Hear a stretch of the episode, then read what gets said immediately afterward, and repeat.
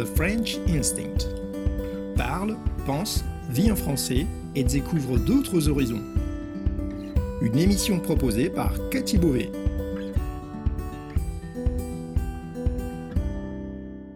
Vous écoutez le podcast The French Instinct, une bulle francophone pour vous immerger dans le français authentique et vous perfectionner tout en vous proposant un moment de détente, de découverte et d'inspiration. Moi c'est Cathy, je suis française, prof de français langue étrangère passionnée par les langues et tout au long de ces émissions, on parlera de la vie de tous les jours, de la langue française, de la France, mais aussi d'autres langues, d'interculturel, d'apprentissage. Bienvenue dans ma bulle.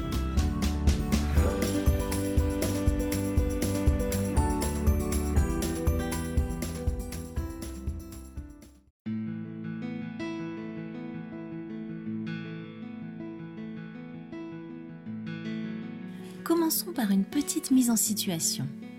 Vous passez un entretien d'embauche. Tout se passe pour le mieux. Même si vous êtes un peu tendu, vous semblez à l'aise, vous sentez que le courant passe bien avec vos interlocuteurs. Le plus dur est fait. Vous avez déjà abordé les points les plus délicats et on vous demande maintenant de parler de vos centres d'intérêt. Jusqu'à maintenant, vous avez pesé vos mots, mais là, la pression retombe et vous vous lâchez un peu. Vous parlez avec enthousiasme de ces sujets qui vous passionnent et qui pourront sans aucun doute apporter un plus à cette entreprise. Tout le monde sourit, vous en profitez pour glisser quelques notes d'humour qui font leur petit effet. Vous sentez que c'est dans la poche. Mais là, tout à coup, c'est le drame alors que vous sentiez que vous aviez conquis votre auditoire, et bien que vous soyez resté à bonne distance, l'impensable s'est produit. La victime, la directrice des ressources humaines, qui se trouve juste en face de vous, est pétrifiée. Les rires ont fait place à un silence de plomb, les visages se sont décomposés puis figés en une expression d'effroi la DRH se précipite dans le couloir pour regagner les toilettes au plus vite, vraisemblablement pour se désinfecter au gel hydroalcoolique, angoissée par le fait que cette malheureuse gouttelette de salive projetée à vitesse grand V sur sa joue les contamine. Vous êtes avec Cathy, bienvenue dans cette nouvelle bulle de français. Aujourd'hui on va parler d'un phénomène très gênant et qui est tout à fait d'actualité en ce moment, le postillon, cette gouttelette de salive projetée au moment où on parle. C'est une situation très embarrassante, hein, j'imagine que ça vous est peut-être arrivé, et ça l'est encore plus depuis le coronavirus. C'est comme si tout à coup on avait pris conscience du fait que notre salive puisse être euh, porteuse de bactéries, de microbes, de virus, de germes, euh, et que sais-je encore.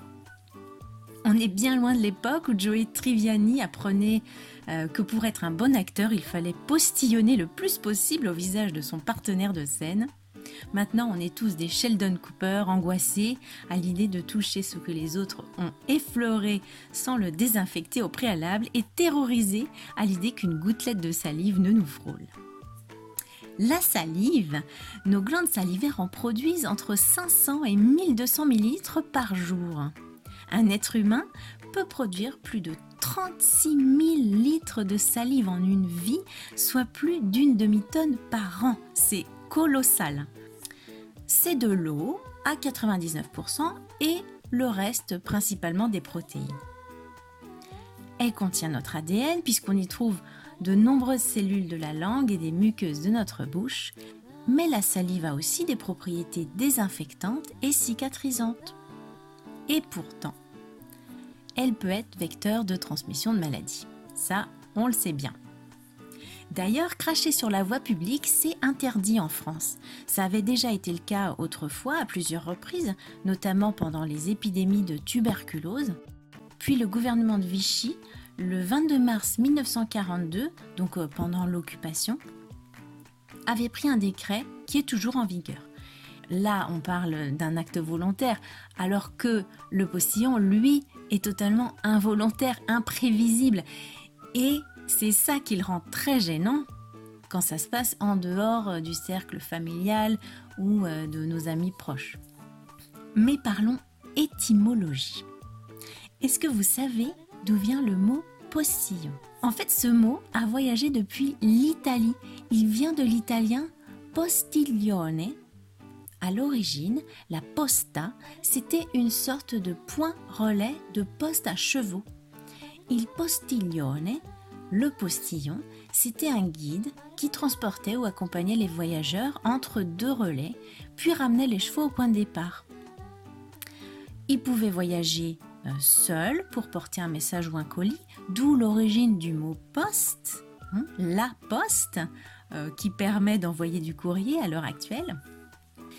Mais on peut aussi trouver le terme postillon dans le même sens qu'en italien dans la littérature française, euh, parce que c'est un mot qui a été introduit en français à partir de 1540. Alors vous vous demandez peut-être quel est le rapport entre le postillon, il postiglione à l'origine, et le postillon dans son sens actuel en français? Moi aussi, je me suis posé cette question, mais en en lisant un petit peu plus sur le métier de postillon, eh bien, je pense que j'ai trouvé la raison pour laquelle on utilise ce mot. Les postillons utilisaient un corps, un instrument dans lequel ils soufflaient pour annoncer leur passage. On le retrouve d'ailleurs souvent associé à l'image de la poste aujourd'hui encore dans différents pays. On peut donc facilement imaginer que leur passage était précédé par des jets de salive qu'ils projetaient en soufflant dans leur corps. Par ailleurs, les postillons étaient des bons vivants, des personnes qui aimaient bien boire et bien manger. Et on sait bien qu'après un repas un petit peu arrosé, on est beaucoup plus loquace que d'habitude. Or, postillonner, justement, ça arrive quand on a un excès de salive dans la bouche, et c'est souvent le cas quand on parle trop et trop vite. D'ailleurs, quand on parle inutilement, on dit en français qu'on gaspille sa salive. Par conséquent, les personnes très bavardes sont plus sujettes à postillonner.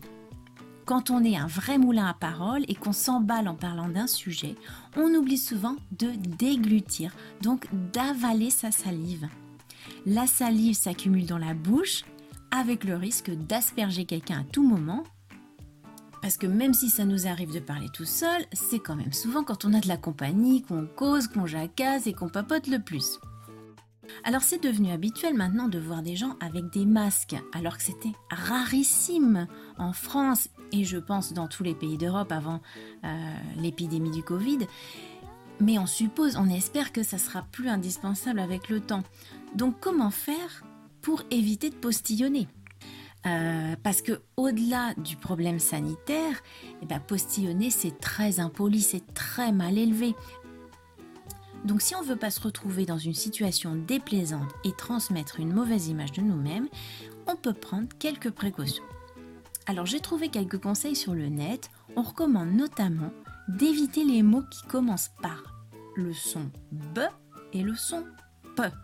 Parce qu'en fait, ces consonnes occlusives, labiales, elles nous obligent à retenir l'air à l'avant de la bouche avant de l'expulser de façon assez explosive, avec un risque accru de projection salivaire.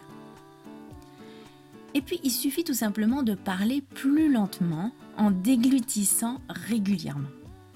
La solution, c'est donc de parler moins, de peser ses mots, d'utiliser les mots justes plutôt que de jacasser comme une pie. On dit d'ailleurs qu'il faut tourner sept fois sa langue dans sa bouche avant de parler, alors au lieu de parler à tort et à travers ou de parler pour ne rien dire, eh bien demandons-nous si ce qu'on va dire en vaut vraiment la peine. Au lieu de gaspiller notre salive inutilement, économisons-la pour nous et pour les autres. Je vais finir sur une note d'humour en citant Raymond DeVos, un grand humoriste français que j'aimais beaucoup. Euh, dans un de ses célèbres sketchs, il a dit J'économise. J'économise sur tout. J'économise ma salive. Je ne dis plus qu'un mot sur deux. Exemple, quand on me demande comment ça va, au lieu de répondre très bien, je réponds très, et le bien qui me reste, je cours le déposer à la banque. J'espère que cette émission vous a plu et qu'elle vous a amusé. Je vous souhaite euh, une bonne fin de journée et je vous dis à une autre fois pour une nouvelle bulle de français. Au revoir Merci d'avoir écouté cette émission. Si vous voulez discuter de ce qui a été abordé dans cet épisode, accéder à la transcription et me suivre sur les réseaux sociaux, allez sur mon site www.thefrenchinstinct.com.